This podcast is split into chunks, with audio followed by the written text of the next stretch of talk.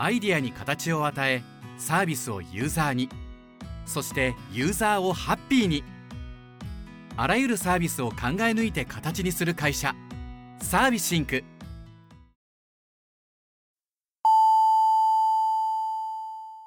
ウェブディレクションやってますラジオ。この番組は東京でウェブディレクターをしている名村がウェブディレクターとして思っていること感じていることをお伝えしているインターネットラジオです。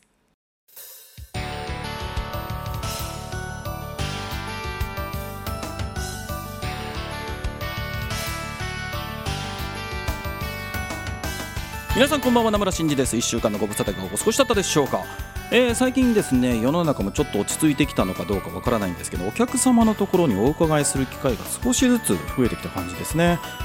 ちょっと前まではもう全部テレビ会議だったんですけどもねあの先日もちょっと、あのー、神奈川の方まで 行ってまいりまして、まあ、もちろんまだマスクね着用なんですけども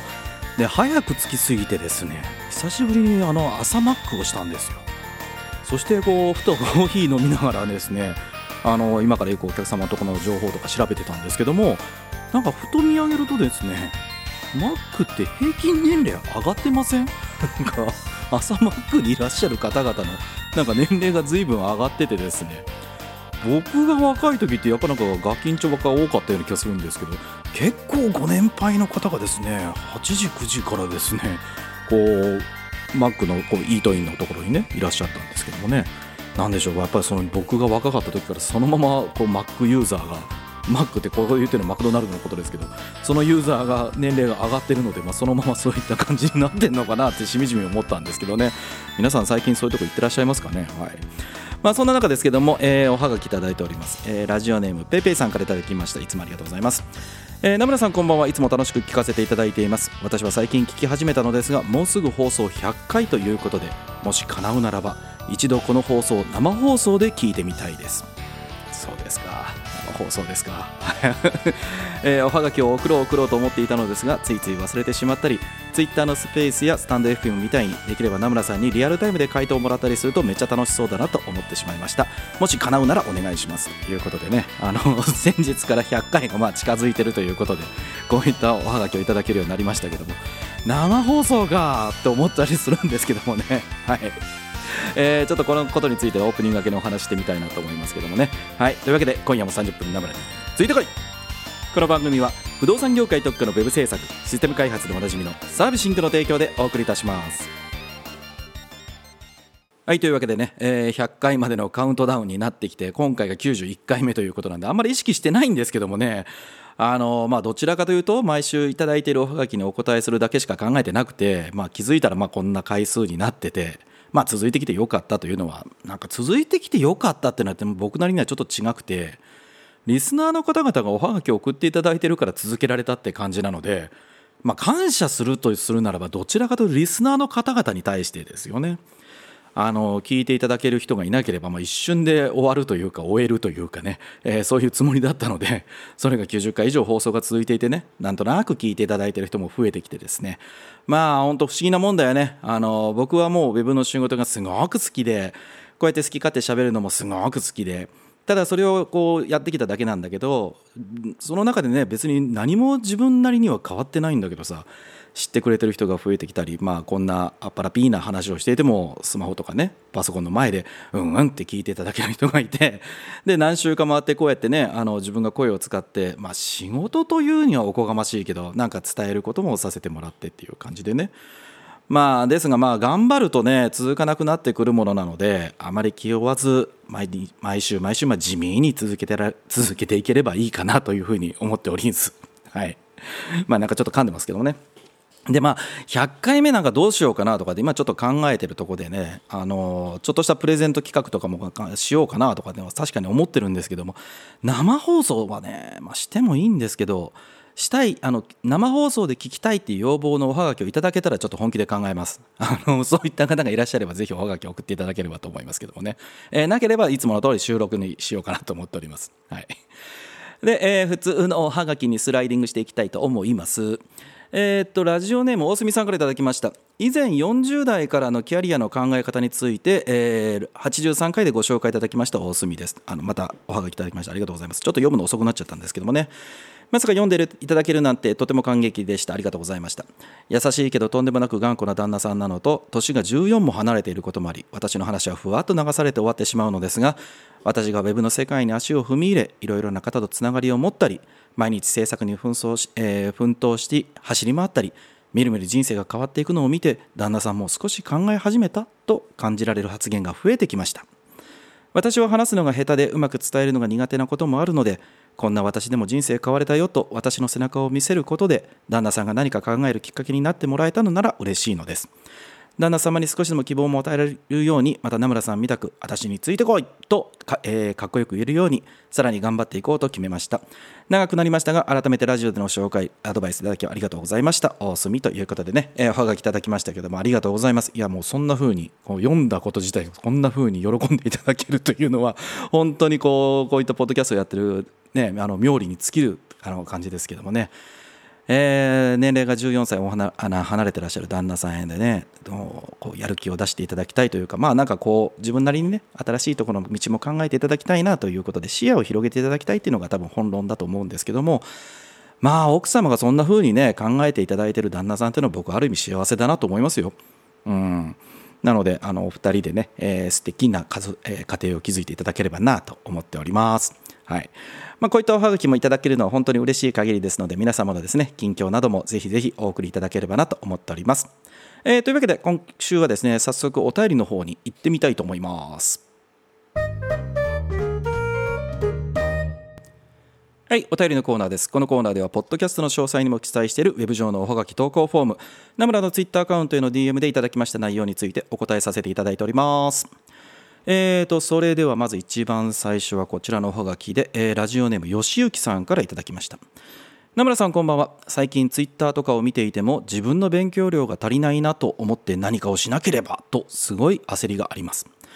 今やってみようかと思っているのがクリエイターのコミュニティに入るかいろんなハンズオンのセミナーを受けてみるなのですがどっちがおすすめですか？個人的には立場、えー、近い立場の人が多いコミュニティの方が聞いたり教えてもらったりができるのでいいなと思っていますがセミナーとどう違うのかというのがいまいち分かっていないのもあり迷っています。ツイッターで大人気になった駆け出しちゃんの漫画を見ていてもコミュニティってやばいのかと思ってしまいそれはそれで二の足を踏んでいます。どういった勉強が実際にはいいと思いますかということでね、えー、おはがきをいただいておりますけども勉強量が足りないなっていうのってすごい難しいと思いますよ。あの何をもって勉強量が足りないのかなっていうのはこう書いてらっしゃいますけど吉行さんもねツイッターとか見てるとね切りないよ。本当。やってる人めちゃめちゃやってるもん。あまああとはね何だろう。特定一人の人を見てすっごい勉強してるとかって言うならまだわかるんですよ。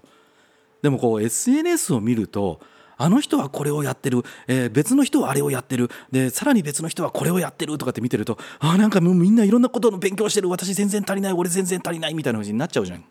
それはいろんな人が自分が勉強したことをやってたらその人はその何一つのことを自分の時間の中で頑張って勉強してるだけなので その全部合わせたことを全員がみんなでやってるってわけではないからあんまり勉強量が足りないなっていうのは SNS とかを見て比較しない方が僕はいいんじゃないかなと思ってますけどねあの健全だと思いますよそっちの方が。で、まあ、コミュニティに入るかセミナーをやるかっていうのは別にどっちでも僕はいいかなと思ってるんですけどコミュニティは僕が入ったことがないんだよねなんかこの番組でも前言ったことがあるかもしれませんけどせまあ入ったことなくはないか多分ね僕がコミュニティみたいなものに入ったって言うんだったら本当にミクシーの時代の話だと思います。あのミクシーの中で本当とできたミクシーができた2004年当時だったと思うんだけど、まあ、今もありますけど WebSig247 っていうね、えー、とウェブの制作者のコミュニティがあったんですよ。247っていうのはまずあのアメリカとかのスラングで24時間、えー、頑張りますよみたいなね、えー、話ですけどもなので当時そこのコミュニティに入っていわゆるオフ会というかリアルの勉強会があってなんかお題を出してっていうのをねその年2年か3年ぐらいは結構やってて僕は結構参加してましたね。でその時に何が良かったかっていうのは教えたりなんか聞いたりというよりは周りのレベルがすごい人が違うなすごいレベルの人と一緒にお話をすることができたっていうことじゃないですかね。で僕はその人たちとこうなんでしょう勉強会もそうだし終わった後のなんか飲み会みたいなものね、まあ、あのあったんですけども、まあ、そこで話をしてたらもうみんな詳しいんだもう本当に勉強してんだもうアクセシビリティだとかですね当時はフラッシュだったんですけどもこういったサービスがあるよとか海外でもこんなサイトができてるよとかこういう面白い動きをしてるものがあるよとかもうみんな知ってたんですよね。でここになんかこうコミュニティに入って勉強しに来てるけど終わった後に最初の初回とかねほんと喋れなかったんですよね怖くて。なので僕はそれで彼らと一緒にいろんな話がしたいなとか自分もいろんな勉強したいなとかって思ったのでなのでまあじゃあ頑張るかと思ってそれをきっかけに勉強するようになりました。なんかこうそのそこに行った時にこういう情報あるよとかでこういうこと勉強してたんだけどさこれって難しいよねみたいな話とか。でだから一通り一加減喋れるというところまでは言わんけどもまあある程度なんか自分なりにこういうふうにこうこうこう考えてってところまでは自分で勉強してって答え合わせってわけでもないな。なんかそこで違う視点をもらえるために自分なりにちゃんと調べようみたいな感じとして使ってましたね。なのであまりコミュニティの中で自分が勉強が足りないからそこで聞いたり教えてもらったりっていうのは考えたことはなかったと思います。でまあハンズオンのセミナーっていうのがあともう一個挙げてますけどこれはもういわゆるスキルが身につくものなので、えー、僕はどちらかというとこれもすごく受けてましたね。えっと、なんだったら今でもまだやってますからねあの HTML のこう書くセミナーとかいや言ってますよ僕本当に今でも。なのでもう自分が興味があるあの、まあ、この仕事をきっとねなさってらっしゃって、えー、クリエイターのコミュニティであるとかハンズオンのセミナーってことをおっしゃってるんだとするとやっぱ作るのは好きなんじゃないかなと思うんですよ。なのでその好きなもののスキルを増やすためにっていうことで、えー、コミュニティに入るでもいいしハンズオンのセミナー行くでもいいしということを選んでいただければいいかなと思ってます。でそこに行けば何かが得られるから行くとかうん、いや言ったら得られるんだよ。得られるんだけどなんかおんぶに抱っこでそこに行ったら自分をなんか伸ばしてもらえるとか、えー、自分の知識が勝手に増えるとかっていうことは絶対ないのでそういうつもりではいかない方がいいかなと思います。そういうつもりで行っちゃうと多分どこ行っても失敗するんじゃないかなと思うのであくまでも主体性を持って自分が何を学びたいかなというふうに思ってねでここで、え、学ぶために僕はここに来てんだと。この時間を費やしてるんだというふうに思えば僕はいいんじゃないかなと思ってます。なんかちょっとおためごかしみたいな言い方をしゃったんですけどもね、えー、吉行さんなんかためになりましたでしょうか？参考になりましたでしょうか？また考えていただいてですね。どんな進路を選んだかっていうのを教えていただければなと思います。では次のおはがきいきましょう、えー、ラジオネーム瀬尾義雄さんからいただきました。名村さんこんばんは。ディレクター兼マークアップエンジニアをしている31歳です。先日クライアントとの話の中でクライアント側の都合でリリース期間、えー、時期が3ヶ月延びました。確かにそこそこタイトではあったのですがきつかった案件でもあり気持ちは楽になりました。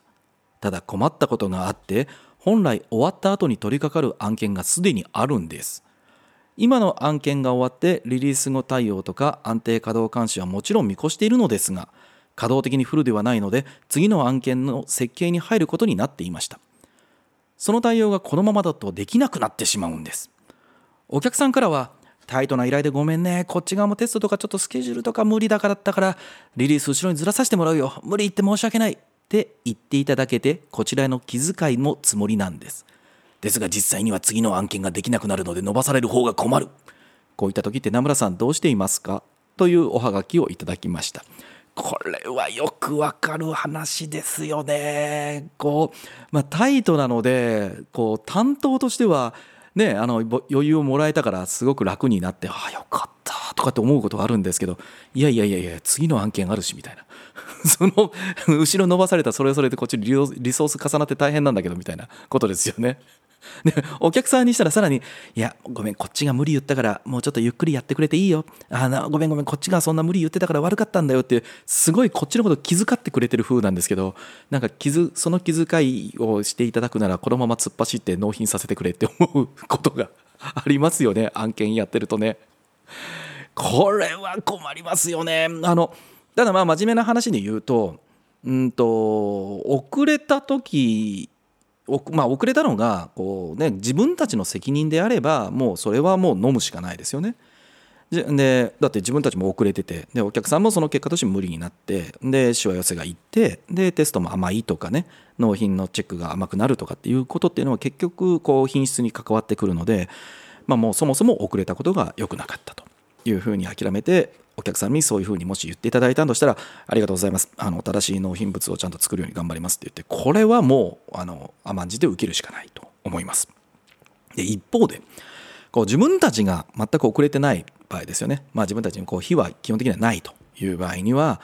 もうこれ言うしかないと思います。あのすいません。実はもうそのタイミングで次の案件があるのであの伸ばすとですね実はちょっとリソースというかもう人が実際正直あんまりいないんですよねみたいなことは言った上で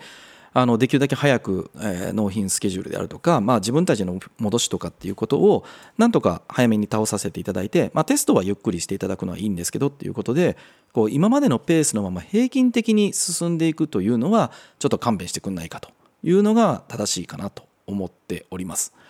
なので、えーね、なかなかこう簡単にそれを言われても困るわっていうのはすんごいよくわかるんですけども これはもう自分たちが原因なのか、えー、お客様の方の原因なのかっていうことで、まあ、まあ中で切り分けてね。でその上でどっちにしましょうかっていうことを判断するのが、まあ、一番正しいかなというふうには思います。いやーなかなか難しい問題だなという感じがしますけどもね。はい。いやでもこれ言われたこと僕もありますよ。よくね。何度もありますよやっぱり。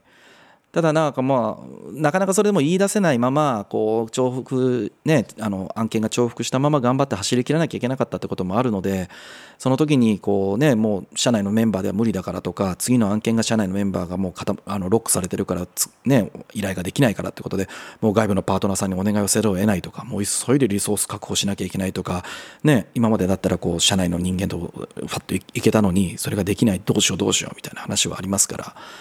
まあかといってじゃあすごく重なりがないように案件を組めばいいじゃないかっていう話になるとそんなうまくはいかないんですよね。これはもう長いこと仕事してて思うのは仕事っていい加減でしかあのじゃあごめんいい加減で仕事って来ないんだよね。絶対多いか少ないかに大体なるんじゃないかなと思ってるのであの本当にそんなにリソースをうまくきれいに常にこう 100%120 にもならないし80%にもならないとかっていうねリソース確保っていうのはなかなかできないもんだなと思ってますけどもねはいまあ、そこがディレクターの腕の見せ所ではないかなと思ってますので瀬尾義雄さん頑張っていただければなと思います。はい、では次のハガキに行ってみましょう。えー、ラジオネームててさんからいただきました。名村さんこんにちは。いつもラジオを拝見し,、えー、拝見しています。ためになることばかりで聞きやすくて楽しいです、えー、地方なものでディレクターイコール営業がやる感じですが刺激になります。ありがとうございます、えー、相談ですがウェブやグラフィックデザイナーでフリーランス2年目になりました。最近年が近い同業かっこ4年目からデザイン案件についてあなたはフリーランス未熟者と罵られました。正直胸くそ悪くなりました。また30年以上の同業者さんに相談したところ「え私も未熟者だよ」と言われました。SNS もリアルも同業者同士のマウントはしないよう私は心がけているのですがこういった場合の対処方法についてご意見をお願いいたしますということでいただきましたが、えー、ほっときましょう、えー、聞いてもしょうがないです。そんな本当にもう自分で書いてらっしゃる通りでこういったセリフはもう聞いてもしょうがないです。あまあなのでもうあれですよ。あなたはフリーランス未熟者って言われたらおおその通りですと。その通りですと。いやまだやまだまだ2年目ですからというふうに言っていけばいいんですよ。大丈夫ですって。あのそうあのそういう人ってね何でしょう。全員がとは言わないけどもまあマウント取る取らないって話でしょ。こういう人って何でしょう。自分が自信がないんじゃないかと僕は思いますけどね。あの先週もなんかちょっと言ったけどさ実れば実るほど巧妙垂れるなんとやらじゃないけど本当にねできる人ってねいくつになってらっしゃっても本当にあの腰低いですよ。実際。本当に思いますもん。で若い方でもやっぱりこう上の方だからとか自分より年下だからってことで、まあ、あのさん付けくん付けするとかっていうのはまた別でね。あの親しみを込めてあの呼び捨てにする方もというのであの名前の呼び方は別にどっちでもいいと僕は思ってるんですけどもでもやっぱりなんか相手の話をちゃんと聞くし相手のいいところを拾い上げるしっていうことなのであのこういったセリフをねもし言われたらまあそうですねっていうことでもうすいません。もう本当にまあなんとか2年目になったんですよ。あのもうこれからまだやらなきゃいけないこといっぱいあるんすみたいなことでね普通に言って流しておけばいいんですよ。そうするとその言った相手の方はもうニコニコしてるはずですから。で30年以上の同業者さんに相談したら私も未熟者だよっていうふうにこう回答されてるわけじゃないですか。これが本当だと思いますよ。だって僕もそうだもん。僕の一応なんか肩が肩書きかキャリアか。27年目になりましたけど何かできるようになったかって言われたらどうでしょうね。いまだにだって毎日苦労してるし悩んでるし自分の足りないところいっぱいあるし、ね、今日の1枚目のおはがきじゃないけどまだまだ勉強しなきゃいけないなと思っていっぱいあるしもう本当そう思いますよ。こうやってねポッドキャストでなんか偉そうにご回答させていただいてますけど俺はたまたま経験したことがあることをお話をしてるだけで僕だって経験してないことなんて山ほどあると思ってますしなのであのその30年以上の同業者さんのご回答が僕はその通りだと思うのであのご自身がテテさんがねこれから経験を積んだ時に同じように言った時にこう同じように私はまだまだ勉強してるのよっていうふうにね言えるように、えー、心のありようがあればいいんじゃないかなというふうに思いますよ。なので対処方法はあのもうその場でいやもうその通りです。あの自分はまだまだなんですよ。勉強してるんですよ。これからなんですよ。っていうことでねあの平身低とあのその方のおっしゃることをその場では聞くと。でこの時に思うのはあなるほどなと。そういうふうに言われることもあるんだと、えー、自分より上の方から見ると自分のスキルはきっと足りないものが何かあるからそういうふうに言ってるんだと。いうふうにね、えー、自分で思ってなどこをそう思ったのかなと。そう思うところをじゃあ今度塗りつぶしていけばちょっとずつ自分は良くなっていくんじゃないかなというふうにこう、まあ、どういう物言いで言われたかにもよるとは思いますけどね。なんかもうすごい喧嘩売ってるくるかのようにもう俺はマウント取るんだみたいな感じであ、ね、相手を罵るために言ってるっていうのもあるかもしれませんけどももしそうじゃないんだとしたらね、えー、普通に言っててなんかそういう言い方しなくてもいいんじゃないかなとかって思うんだったらまあそういう気持ちに自分の心が持っていかれることの方が精神衛生上良くないですからね、えー、まあそういうふうにもう受け止めと受け止めないっていう方がいいんじゃないかと思います。で、できればその人が何に対して私の、私の僕の何に対してそういうふうに言ったんだろうってことをちょっと考えてみて、あ、このことかもな。合ってなくてもいいんだよ。そのね、あの自分の指摘されてることがね。でもなんかこのことを言ってんのかなっていうことをちょっとずつ積み重ねていって、まあそれをじゃあ直そうか、えー、改善しようかというふうに思えば、きっとまあ毎日ちょっとずつ進歩できるんじゃないかなと思っておりますので、いやもう本当にあのマウント取ってもいいことなんか何もないと僕も思ってますよ。本当に。あの仮にもうそういう本当に取りたくなるような人、マウントじゃないな。いやいや、お前はちょっとこうしろよって思いたくなったとしても、SNS では絶対に言わない。もう信用できる人と面と向かって、えー、会ってる時しか言わない。っていうのがもうただ最低限だと思いますからね。えー、で同業者あとねそうそう同業だ同業者同士のマウントってあるんですけど同業者が同業者をけなあの批評批判するのって簡単なんですよ。だって何やってるか大体わかんじゃん。けど例えばその人の相手が何かねクリエイティブがあったとしてでそれの品質が良くないと目に映ったとしましょう。でもそれってそのバックボーンの条件が分かんないじゃん。例えば金額がすごく安い案件で受けざるを得なかったとか納期がすごい短くてやらざるを得なかったとかそもそもお客さんの指示がそれを作ってくれって言われちゃったので自分は本意じゃないけどそれを作ってるとかね。そういった相手の本当の事情とか裏の事情って分かんないわけじゃん。なのでそういったことも勘案しなきゃいけないから本当に同業が同業の批判を批評するのって簡単なのでむしろ絶対やらないと。いうことの方が僕は健全じゃないかなと思っております。はい。えー、ということで、皆様からの Web ディレクション、Web 制作の疑問、質問のおはがきをお待ちしています。ウェブ上部のおはがき投稿フォーム、ナムラの Twitter アカウントへの DM からラジオネームをつけてお送りください。これからも楽しいおはがきお待ちしています。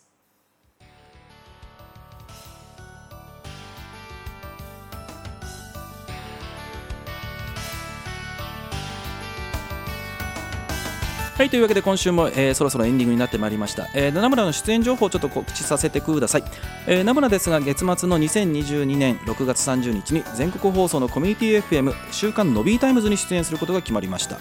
えー、6月30日19時から20時55分までの放送中に20分ぐらいだと思うんだけども、まあ、不動産業界と IT や Web についてお話をするゲストとして出演させていただきます。えー、お聞きいただくのにはね、えー、配信をしている局のラジオを受信できるエリアの方か、リスンラジオとかね、そういったサイマルラジオのウェブサイトから、えー、聞くこと聞いていただくことができます。放送が流れている曲が今ちょっと全部わかんないんでね、あのちょっと今告知できないんで、サイトの方にはあのこのポッドキャストを、えー、紹介してますね。ウェブディレクションやってますラジオの方のページには掲載をしておきますので、そちらの方をご覧いただければと思います。もしくは、えー、リスンラジオと検索をしていただいて、出てきた真ん中の、えー部分にですね縦割りで3列になっている左側に全国のラジオ局というのがありますのでそこをクリックしてみてください、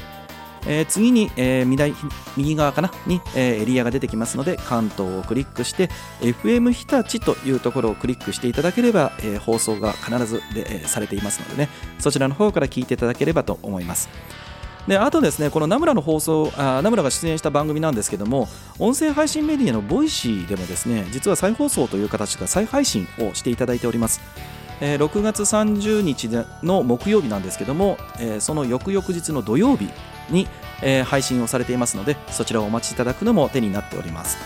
えー今回の番組の DJ を務める DJ のびーさんという方がね、えーそのボイシーの方でもやはりパーソナリティをしている昨日の経済を毎朝5分でという番組で再放送されていますので、えー当日近くなってまいりましたらまた改めて皆さんに告知をさせていただきますのでぜひ聞いていただければなと思っております。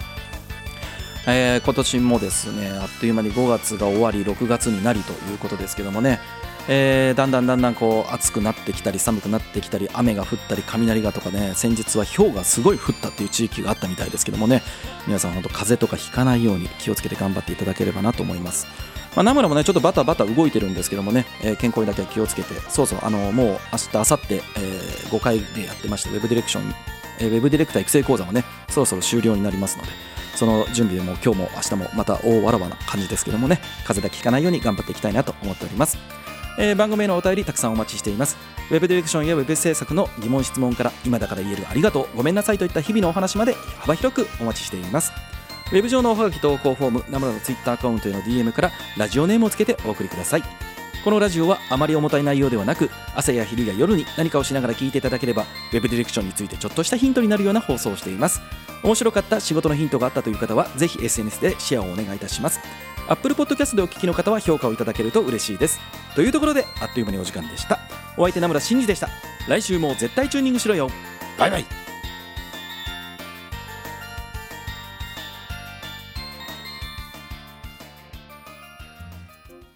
不動産業界のウェブサイトシステム開発に特化して十数年。大手から地場まで。そしてポータルから賃貸。売買管理まで。あらゆる不動産業界のウェブサイト構築ならサービシンク